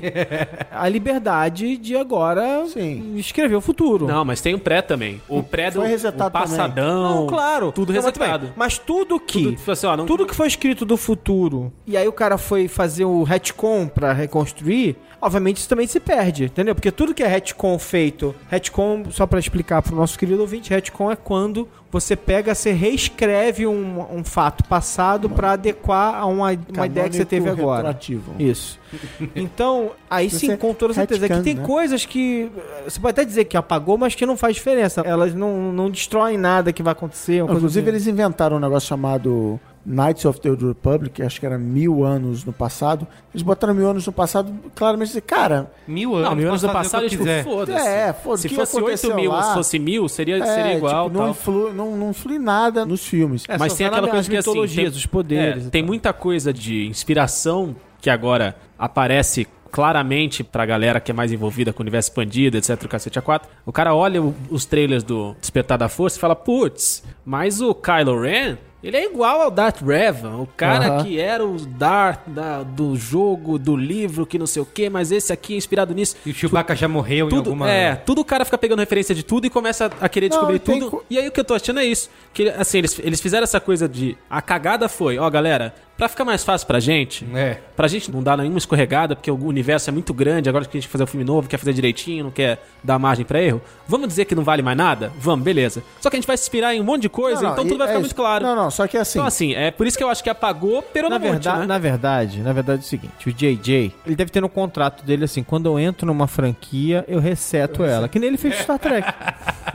não, na deve verdade, ser uma o contrário. condição de quem é contrato. bom de resetar a franquia? Ah, Diz aquele que a, rapaz. na ver- assim, a história que conta que a, a Kathleen Kennedy, a produtora do filme, já pro- produziu mais de 100 filmes, inclusive Indiana Jones, o Cacete 4, tinham chegado para ela com a ideia, eu não lembro o nome do cara, é um dos caras que é... É um, acho que é o CEO, CCO da Industrial Light Magic. Com a ideia de fazer um filme que contaria a história do tal dos planos roubados da Estrela da Morte, Aham. que é o texto de abertura do- da Nova Esperança. Ele chegou com essa ideia, vamos fazer esse filme. E aí, Que é o Dark Force videogame. é, do e que, Kyle vai- Katarn. e, e que assim, eles decidiram, puta, legal a sua ideia, mas isso vai ser um outro filme, isso vai ser um spin-off, vai ser o Rogue One, Uhum. que é o filme que o Ryan Johnson, que é aquele cara que dirigiu Looper, dirigiu o episódio Fly do Breaking Bad, tá fazendo para dezembro de 2016. E nesse meio tempo trouxeram o J.J. Abrams, chamaram lá o Lawrence Kasdan. Pra escrever o roteiro, que é quem escreveu o roteiro do Império Contra-Ataca e do Retorno de Jedi, e falaram assim, ó, a única exigência, você falou disso de ah, exige que reseta o mundo, a exigência que pediram pra ele é, queremos trazer Leia, Luke, Han Solo Chewbacca. e Chewbacca de volta. Era a única e coisa aí que... 2D2 C3PO. Tá bom. Era a única coisa que eles tinham, ó, a gente quer isso, inventa aí. Então é isso, eu acho que deram bastante liberdade pro cara Assim, fazer... mas, mas isso que o Eugênio tá falando, na minha leitura, é a seguinte: resetamos, apagou. E agora existe um cara, que eu esqueci o nome, que é o, o rei da biblioteca lá, que ele controla tudo. Ele fala o que vale e o que não vale. É, o problema de antes é que tinha coisas até contraditórias, assim, Sim, né? E aí esse cara hoje em dia controla e tal. E devem ter falado assim, ó, se você quiser pegar coisas do universo expandido e trazer, beleza. Então, Fica por exemplo, liberado. é, Não, claro, até Holocron. porque faz sentido, gente. Holocron é uma coisa que foi apagada. Não, Holocron não aparece em nenhum dos filmes, não aparece no Clone Wars, não sei o que lá, que continuou canônico. Mas assim, aí eu tava vendo um. O que, que é isso? É quando o cara manda bem? Aí é o Locron, é isso? Nossa... Não, essa não. Viu que foi um barulho bem E- negativo que ele fez, né? E aí eu tava vendo um Star Wars Rebels e aí tem o Holocron. Então, beleza. A partir desse momento, o Holocron passa a ser canônico. Existe Holocron no universo que vale. Então, assim, o cara tem liberdade. O próprio nome Coruscant, Coruscant, que é o nome do planeta capital lá, não existia no 456. Isso. O Timothy Zahn, que é o cara que escreveu os livros lá, é, Herdeiros do Império, que tem até agora São foda e que agora não serve pra mais nada. É, também. que são muito é uma bons. realidade que paralela. Em português. É, esses livros também foram. Ele inventou. Foi, porque ele se passa depois do. Ele se passa depois da Batalha de Endor. Ah, Coitado. Ele inventou esse nome. E o George Lucas falou animal, porque o planeta capital não tinha nome. Ele falou animal, vou usar esse nome. Então, assim, vai fazendo uma mistureba. Eu acho que o Star Wars precisa de uma crise nas infinitas terras, nas infinitas galáxias muito, muito distantes. Que reseta tudo. É. Aproveitando aqui pra gente entrar no nosso último. Não, não, não, pera, mas a gente tem que falar dos remakes, dos remakes dos. Do episódio de Natal. Não, dos remakes. a gente tem que falar dos redesenhos, das mudanças feitas nos filmes. Ah, as Ah, edições tem isso. Pelo Pode George passar. Lucas? É. A gente Tá não bom, pode. vamos lá, calma, não fala. pode não falar Qual você quer assunto. destacar? Cagou.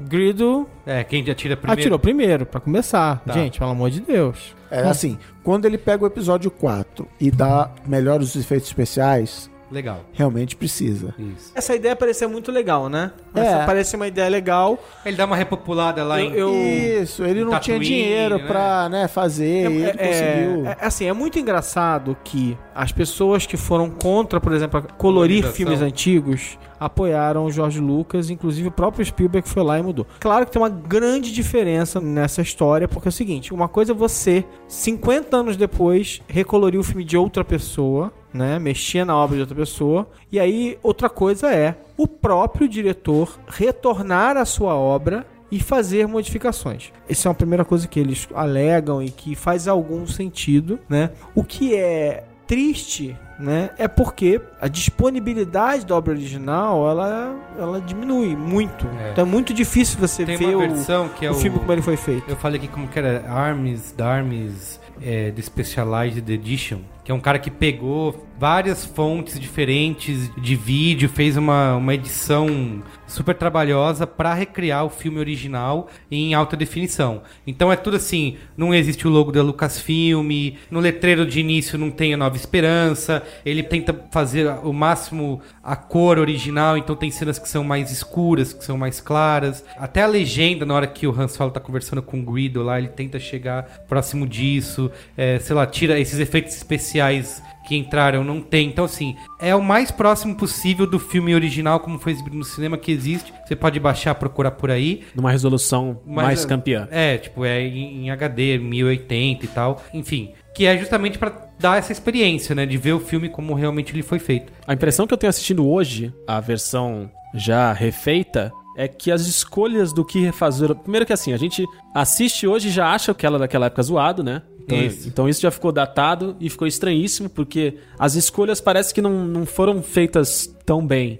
Então assim, ele fala, não, eu vou reformar isso aqui, isso aqui eu vou colocar mais gente, isso aqui eu vou dar uma mexida na cor, mas isso aqui eu vou deixar do jeito que era. E aí parece que tem algumas coisas na mesma cena ou em cenas Isso, são. seguintes, assim, que não conversam de uma forma esdrúxula, Sim, assim mesmo, sim. né? Então, sei lá, o Jabba é um personagem que é o boneco ali, ele é, ele é físico, ele tá o tempo inteiro, né, com aquela mexida muito tosca, o rosto dele é muito tosco, ele comendo as coisas, só falta aparecer a mãozinha balançando a língua dele, e aí de repente, quando o Han Solo pisa nele, ele faz uma careta de CG que tem uma expressão incrível, e quando ele tá no covil dele, tem a banda tocando e tem os cantores que tem mais expressão no rosto do que o Hayden Christensen conseguiu fazer durante os três filmes ali. Então é, é bizarro. Isso Tem- eu acho muito, muito. Eu acho que a mudança tosco. que mais me incomoda é o no do Darth Vader no, no último episódio, né? Que último episódio? Não é no, no Retorno, de Jedi, Que ele incluiu o No, não é? O Não, o Darth Noah é Vader no, gritando. é no episódio 3. Não, isso é no episódio Não, no 3. 3, né? Cadê a Padme? Ah, você matou a Padme. Não!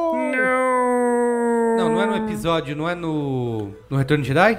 Não, Não. não sei. Nessa edição Blu-ray nova, de que acho que é de 2011. Mas em que parte? Ele colocou a cena do 3 nessa coisa? Como assim? Eu não tô entendendo o que você tá falando. Vocês não sabem do No? Você que te incomoda, conta aí o que, que te incomoda, cara. O No que eu sei é, é no 3. Quando É, ele, essa quando cena ele, existe no 3, que é isso? ele é transformado, aí ele, ele levanta. Rise, Lord Vader. Ele levanta. Tá, tudo bem. Boa, boa do Spot? Você gostou? Foi boa, né? boa. O Darth Vader não conseguiu fazer tão bem. Aí ele fala, Where's Spot, me? Aí ele fala que ela morreu quando deu a luz e ele faz. Aí, Não, ela, ele falou, você, no seu você- ato é, de ira, você você, matou matou, ela. a Padme. E aí ele entorta Não, isso tudo, já- as mas coisas isso é original do, do enxugam. terceiro Do filme. terceiro filme. Então, Inclusive, eles chamaram o James Earl Jones pra gravar essa cena da voz. Darth Vader não. É do 3. Darth Vader no, no, no YouTube é do É o do- 3. Ó, não, ó. Darth Vader agora grita no no Retorno de Jedi.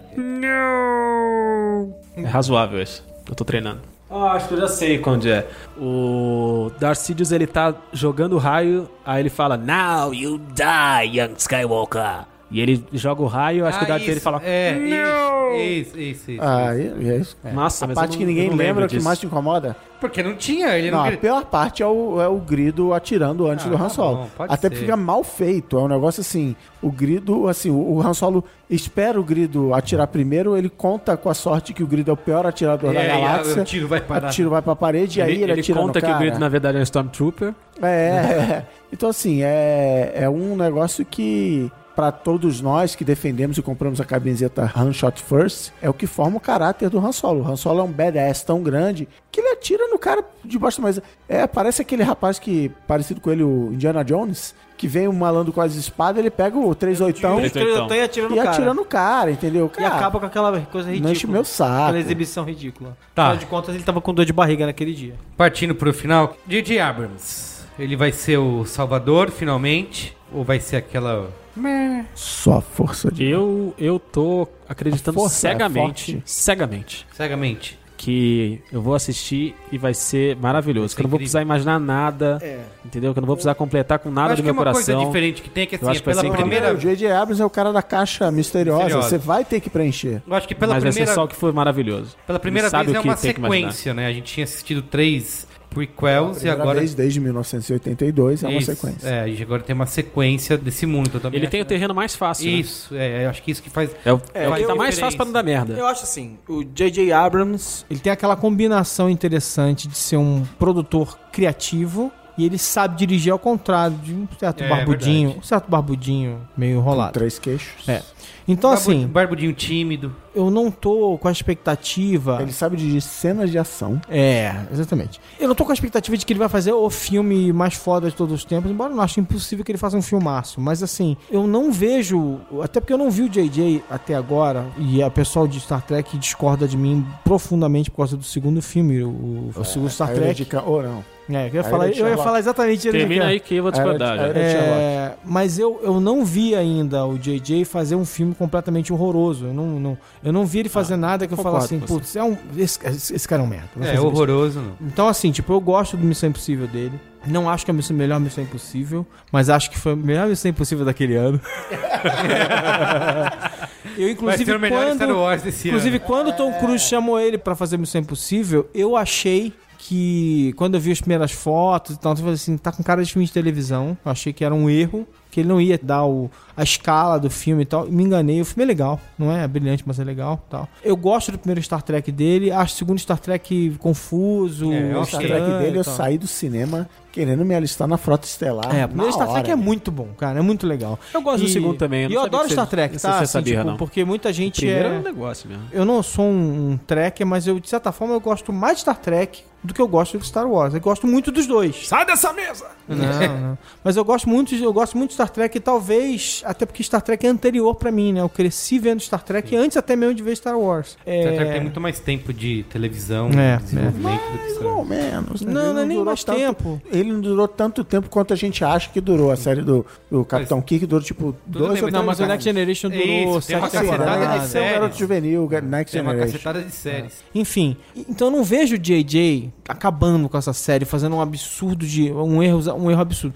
Eu vejo o JJ fazendo pelo menos um filme legal. Assim, Ele um filme legal. Que é o que ele quer. Ele já falou isso. Na entrevista Sabe? ele falou. É delight. É Eu a quero ir ao palavra que ele cinema. usa. Assim, eu quero ir ao cinema e me divertir e sair de lá com um sorriso de orelha a orelha. Ele só sabe? vai fazer o E 7, acabou. é isso? Só. A princípio, só o O Ryan 7. Johnson vai. Não, é. O Ryan Johnson faz o. Ah, não. Quem vai fazer o. Eu falei que o Rogue One. Não é o Ryan Johnson que vai fazer O Rogue One Kenobi? Pô, legal esse filme. deve ser. Nossa.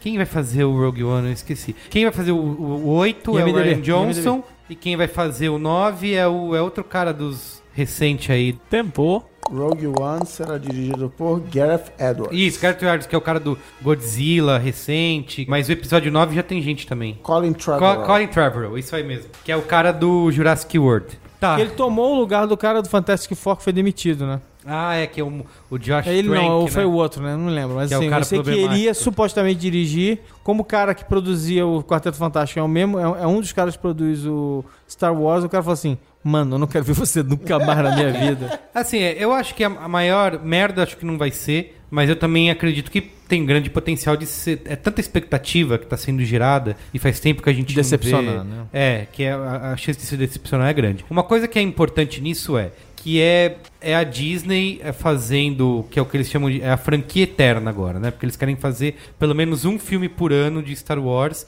que é uma coisa que a Marvel já prototipou, Isso. né? Que é você tem um grande universo e um monte de coisa deriva desse universo e as coisas colam uma nas outras. Inclusive o J.J. Abrams está trabalhando junto com o Ryan Johnson, que é o diretor do episódio 8, porque o episódio 7 já para os dois conectarem as histórias. Isso, isso. então, não é um trabalho tão autoral. É o Marvel Way. Isso. of life. É. Eu acho legal não repetir o diretor pra não ter aquele, ah, estou cansado, estou oprimido. O cara vai São entrar os últimos com nove anos da minha vida. É, o cara vai entrar. É, o cara vai entrar pilhadaço. Todo mundo que trabalha em Star Wars é apaixonado por Star Wars. E o que essa geração da Marvel aí nos mostrou é que a Disney tá vivendo a era dos produtores, onde ele, ele chama diretores competentes que cumprem o job. Isso. E. Ah, e a criatividade, o autoral e tal. Mas assim, Isso. eu vi esse fim de semana o Homem-Formiga. Cara, É animal, eu adorei. É, tá ali, é, sabe? Segue a cartilha e é legal, e, tem ação, faz você rir, faz você não sei o que. lá. Não é, não vai ganhar nenhum Oscar, mas assim, cara, animal. valeu bom, é ali o, o ingresso. Você sai vai. do cinema com um sorriso de orelha a orelha. É. Ainda mais porque a Angel- a Evangeline Lilly consegue E seu se traje. encaixa nesse universo é. compartilhado, Encaixa, né? Que é a mesma é. coisa que eles querem fazer com Star Wars. Inclusive, uma entrevista da Kathleen Kennedy perguntam, né, como que eles estão fazendo, né? Tipo, se eles estão pensando demais em salas fechadas. A Kathleen Kennedy é a nova George Lucas. Ela que manda. Isso, ela que manda. Manda prender, isso. manda soltar. Ela, ela já sempre foi É fazendo em Georgia Hollywood e agora com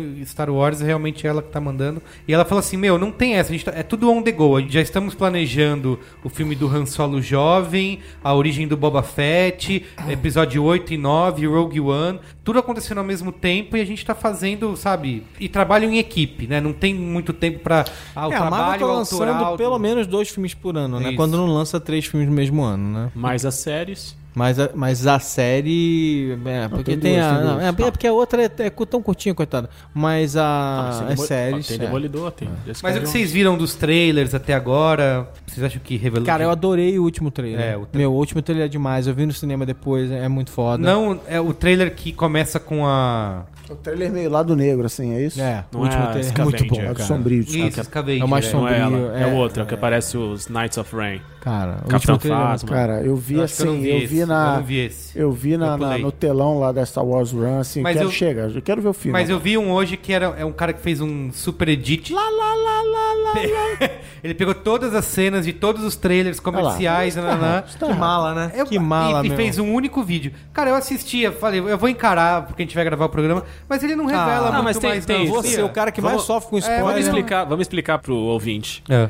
O Cristiano, ele, ele tá numa tentativa dourada Impossível. de impossível de ignorar os trailers pra não estragar de forma nenhuma pra você chegar no cinema com a experiência mais pura possível, Sim. certo? Por outro lado, não comprou ingresso na pré-estreia, ou seja, se fudeu. É. Não tem isso. Que a galera vai assistir no fim de semana É, e vai ser. Mas, É. mas de fato, e toda vez que sai um trailer, a gente assiste, a gente fala, nossa, você viu, caraca, isso, aquilo. Aí o Chris muta a conversa e depois E volta horas na depois. semana seguinte. Mas nenhum trailer É. revelou nada. Concordo, Não, pois né? é, eu confiei Eu nisso, que assim, eles não vão entregar. É, não Tudo- entregaram tudo. nada, nada. Não é Eu que nem aquele trailer horroroso do Batman vs Super-Homem. É. Super É, Edit tem que 5 cagou minutos e meio. E de não- mostrar que o moleque lá vira Jedi, pra mim já é. Já é uma já me coisa, estragou né? alguma coisa. É, já é- Ah, Eu acho que eu, eu não. mostrar não que tem o Han. Solo já me Eu acho que as frases dos bonequinhos Eu são não, eu mais- acho que Ah, cria uma vi isso puta aí. Isso aí você não, expectativa. não fala não, não fala Acho não. que hein? cria uma puta expectativa o moleque pegar a espada laser e você ficar pensando, cara, como é que esse moleque A vai... espada laser?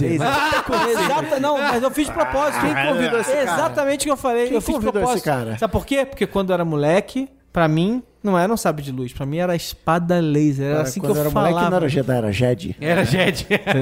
No A gibizão da turma da laser. Mônica era Jed. Era Jedi. Tinha Retorno acento, de Jedi. tinha acento agudo no E. Nossa. Nossa, assim, ver o cara e ele segurando o sabre de luz e meio sem saber direito como. É, é, pô, meu, aquilo ali me deu um. Como eu que quero isso- ver o que vai acontecer, cara. Quero ver qual é a, a trajetória. E aí, eu vou dizer mais. Eu não descartei a possibilidade daquela ali ser um desvio pra gente achar que ele vai. Porque ele tá tão desajeitado com o a sábio. laser. E ela ser a heroína, e ela ah, resolver tudo, ser, e ela é. ser a É. fodona. Mas é lógico que é isso, mas isso é assunto pra outro break.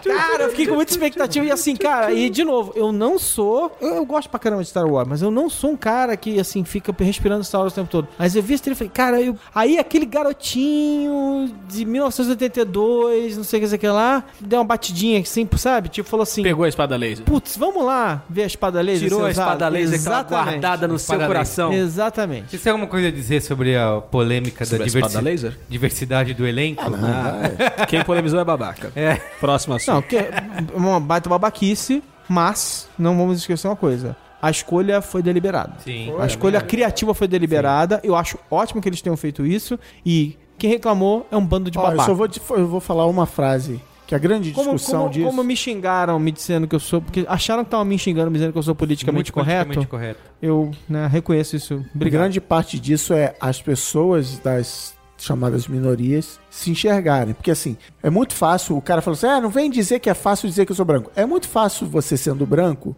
olhar e falar assim, ah, o Mace Windu, ele é um cara legal e ele é negro. Mas pro moleque negro ou pra menina Isso, e tal, é. cara, todo mundo é branco, que porcaria é essa? E aí eu vou dar um exemplo real. Minha filha de 9 anos está, viu a trilogia, viu tal, já viu, já jogou videogame, a gente foi ver a- aquela primeira animação Clone Wars desenhada, não era 3D computadorizada, e aí aparece uma mestra Jedi, e ela vira e fala assim, tá vendo? Tem Jedi mulher. No É. episódio 2 aparece Jedi mulher, mas no meio daquela porradaria Isso, lá. é, toda. é. Então ela virou e falou assim: tá vendo? Tem Jedi Isso, mulher. é. Até então, na cabeça dela, ela falou assim: peraí, existe Jedi mulher? Não existe? Não, eu mas isso é posso muito ser importante. Eu Jedi? tenho várias discussões sobre isso, tipo, sei lá, o Obama ser Você presidente, vê, como, que é você um vê, cara você vê que como, olha e fala- como os filhos abrem os olhos dos pais, né? Que coisa linda. Que assim, o cara olha e fala, eu posso chegar lá, sabe? É uma... Você ter referências da sua... Assim, tudo bem, É eu posso brincar Chorão, de ser né? Jedi. É isso. Eu vi o chorão, falei, pô, eu posso, Posso sair de ser. Santos e chegar em algum Eu lugar. acho que, assim, tá se desenhando que a Ray vai ser, tipo, a furiosa do... do- Furiosa. desse despertar da Mediocre. força. É isso, então? É isso. Isso aí. Qual é a boa? Qual é a boa? Qual é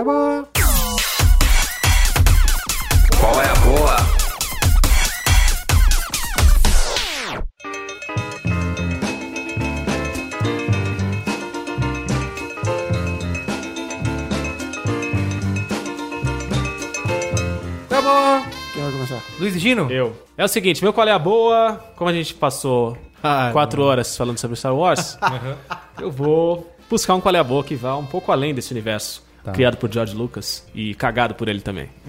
Então, o meu qual é a boa vai ser um qual é a Fundado e boa. afundado, famoso. fundado e afundado, exatamente. Meu qual é a boa pela primeira vez vai ser um qual é a boa musical. Minha... Cara, putz, ainda bem que você pensou nisso. Que É, bom. né? Minha dica não é tão novo assim, mas é novo. É, Aham. é desse ano, é de algum momento por aí. Você, só- você vai dar uma dica do pessoal ouvir o disco da Adele.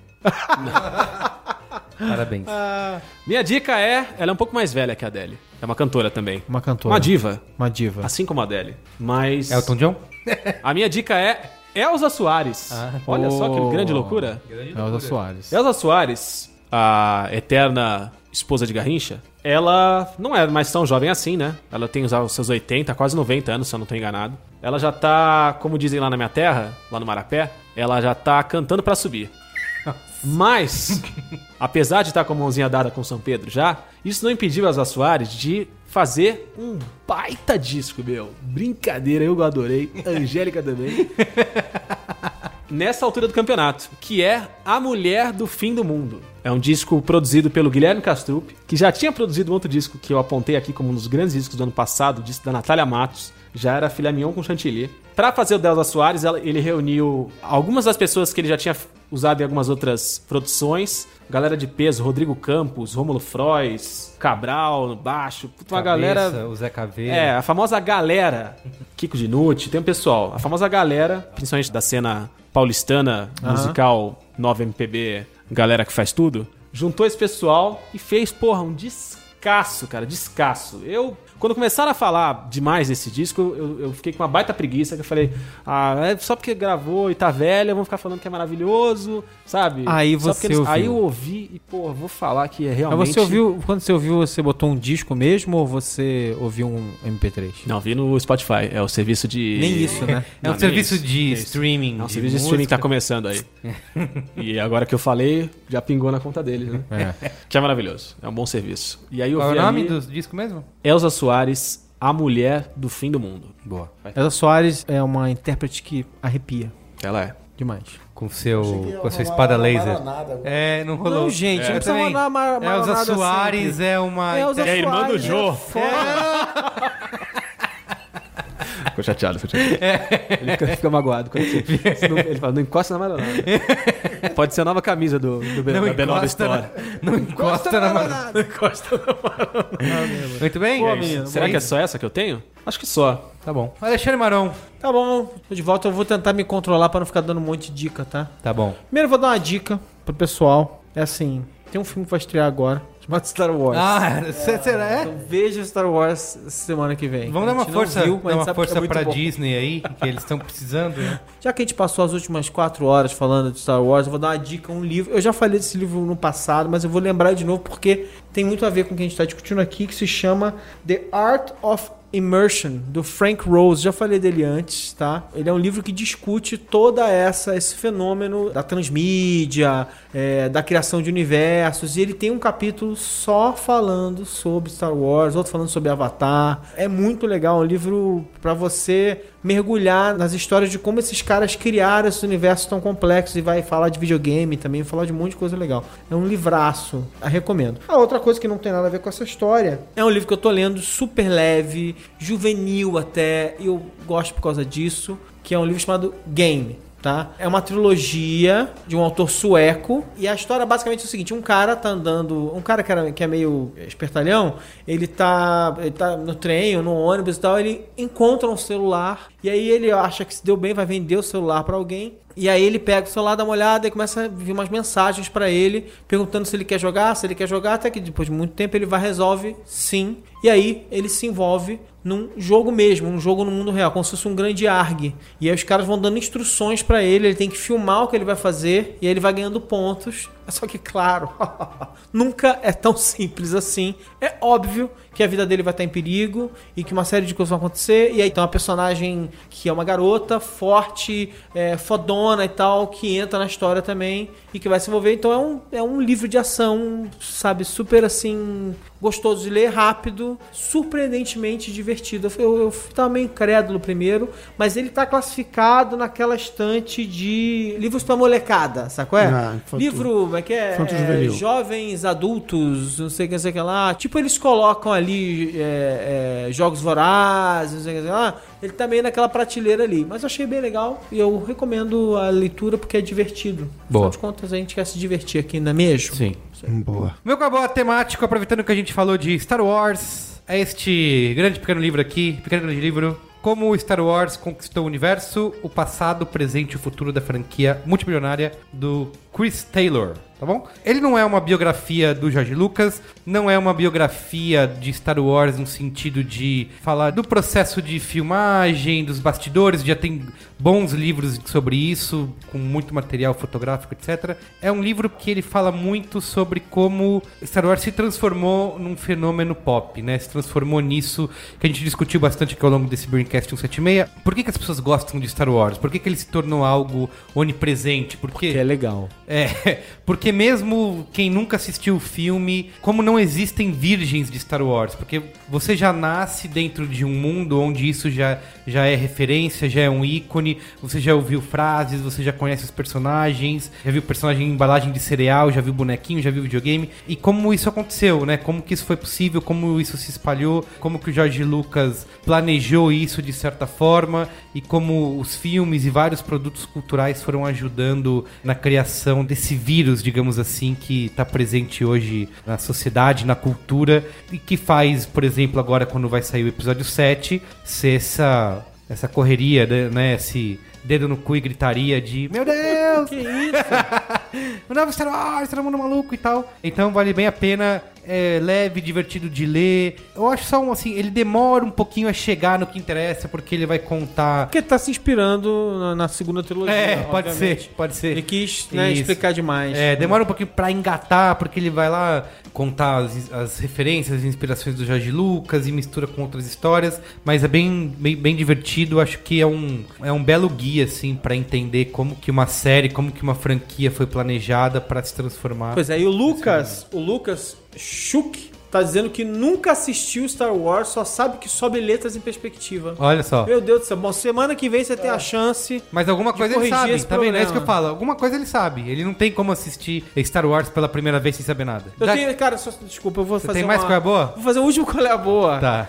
Tá meio cedo, mas eu preciso falar que eu vi o filme. Eu vi o Creed. Ah, o Creed. Cara, Você esqueceu de que falar do, da principal coisa que você consumiu. Que filmaço! Que filmaço! Tá bem, Creed bem criticado. é o né? Diretor do. Fruitvale Station e o astro do Fruitvale Station, Sim. né? É um É diretor é que, o é, que é um diretor, também. supostamente deveria ser um diretor sério. E aí ele foi fazer, putz, a continuação do Rock Balboa, não sei o que lá. Mas, cara, ele não tem vergonha de amar a série. Ele tá repetindo várias coisas da série, mas ele dá um twist, um... Ele um consegue toque. ser algo. Porque assim, eu assisti aquele Southpaw, que é o chamou Knockout aqui no Brasil, Ah. com o Jake Gyllenhaal. Ah. E, meu, é muito esquemático. Não, o filme é esquemático. Ele não tem vergonha de A- ser As cenas de boxe não, não trazem nada de novo. O Creed tem algo, tem um frescor, assim, tipo, de É, mostrar como o boxe é filmado. Ou aquela história, tipo, ah, o cara que era pobre, não tem nada, e vai crescendo, aí vira, e no final ganha a luta. Não, assim, o roteiro é ótimo, mas o roteiro, ele. Até porque ele é o que é, ele é parte da série, ele é um reboot da série Rock Balboa, né? Então ele não tem vergonha de ser um pouco esquemático, sim, de ir tocando naqueles mesmos beats Tá. dos filmes anteriores, né? Ele é um filme da série Rock. Tem um cara que ele é o underdog, ele vai precisar enfrentar um cara muito melhor do que ele. Assim, o outro lutador é melhor do que ele. Ele vai ter que se superar e mostrar que ele tem coração pra fazer aquilo tudo. Agora, antes disso, ele vai encontrar o Rock, ele precisa convencer o Rock a treinar ele, tem tudo isso acontecendo. O Sylvester Stallone, não, ele não vai, não merece o Oscar, não, mas o Sylvester Stallone tá ótimo no filme. É meio, ele tá passando o bastão. Tá mandando uma maranada no live aqui. Creed, não creio.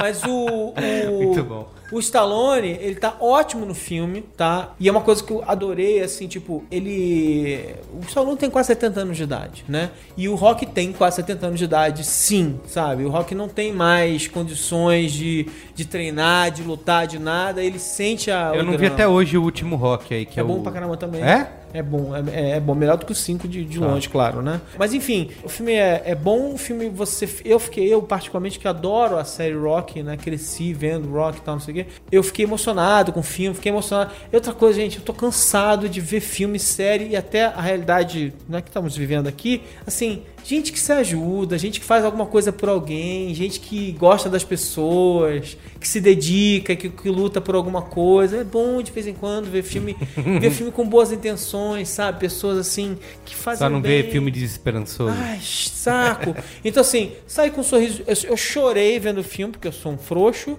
e eu saí sorrindo do filme. Então, eu. Cara, vai demorar, vai estrear aqui em fevereiro, né? Infelizmente, mas o filme é. putz, Vale, vale cada segundo. Eu adorei o filme. Boa. Cara, eu tenho dois colabor que não tem absolutamente nada a ver com Star Wars. Um super simples, que todo mundo deve fazer, que é a melhor invenção da Apple nos últimos cinco anos, que é o modo bateria amarela. Ah, Do direto. iPhone. Ah, é usando muito- direto. Sim. Meu telefone está fazendo live, está nesse momento Na modo bateria amarela.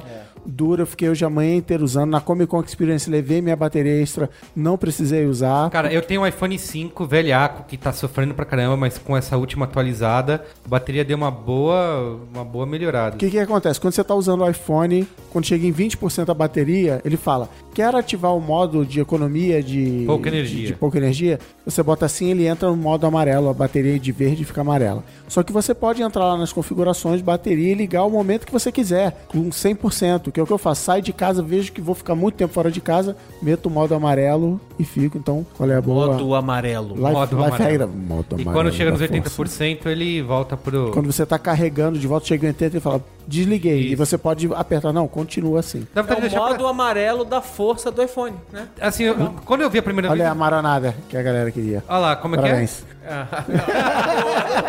Cara, não é ensaiada. Ela, ela sai pode- bobagem e acabou. Não pode foi repetir. embora. Tá. Não. Quando eu fiz a primeira vez, eu falei, por que, que não é o tempo inteiro, Isso, então, é no modo pouca pergunto. energia? É, Mas aí que não faz a assim, menor falta. É porque aí você não tem as notificações e Puta, tudo, né? não, Chega. não, continua a notificação. Não sei o que, é. não Ah, mas eu não, eu não, eu não recebo. Acho que ele de- demora, sei lá, a notificação ele fica vendo a cada 10 segundos no modo verde e no modo amarelo ele vê a cada 1 minuto ou 5 minutos. E o último, qual é a boa, é o que que nessa época de fim de ano, o que, que sempre acontece? O Vasco rebaixado, o que mais? É a época da playlist Natal Sem Depressão. Ah, muito bem. A playlist que, se você não conhece, eu lancei aqui no, no Qual é a Boa no passado. Eu sou um grande colecionador de música de Natal, sou entusiasta desde o século passado, coleciono músicas de Natal e resolvi levar para o Spotify essa. Só que eu gosto de música de Natal, mas eu não gosto de música de Natal que eu carinhosamente apelido de música de corno. Isso. Não, vamos lá.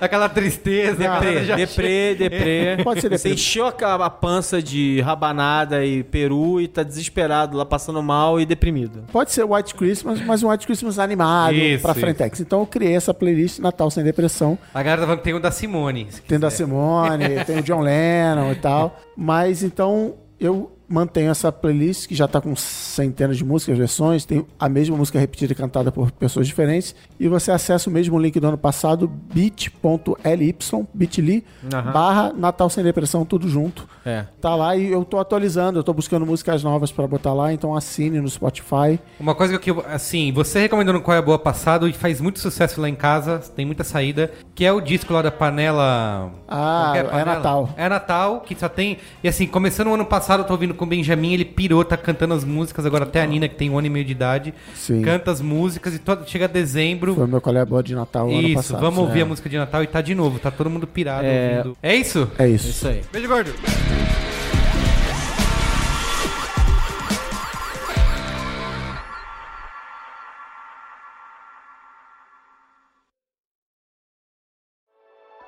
Dias comuns se tornam inesquecíveis com o gin da garrafa azul. Um brinde com Bombay Sapphire. Beba com moderação.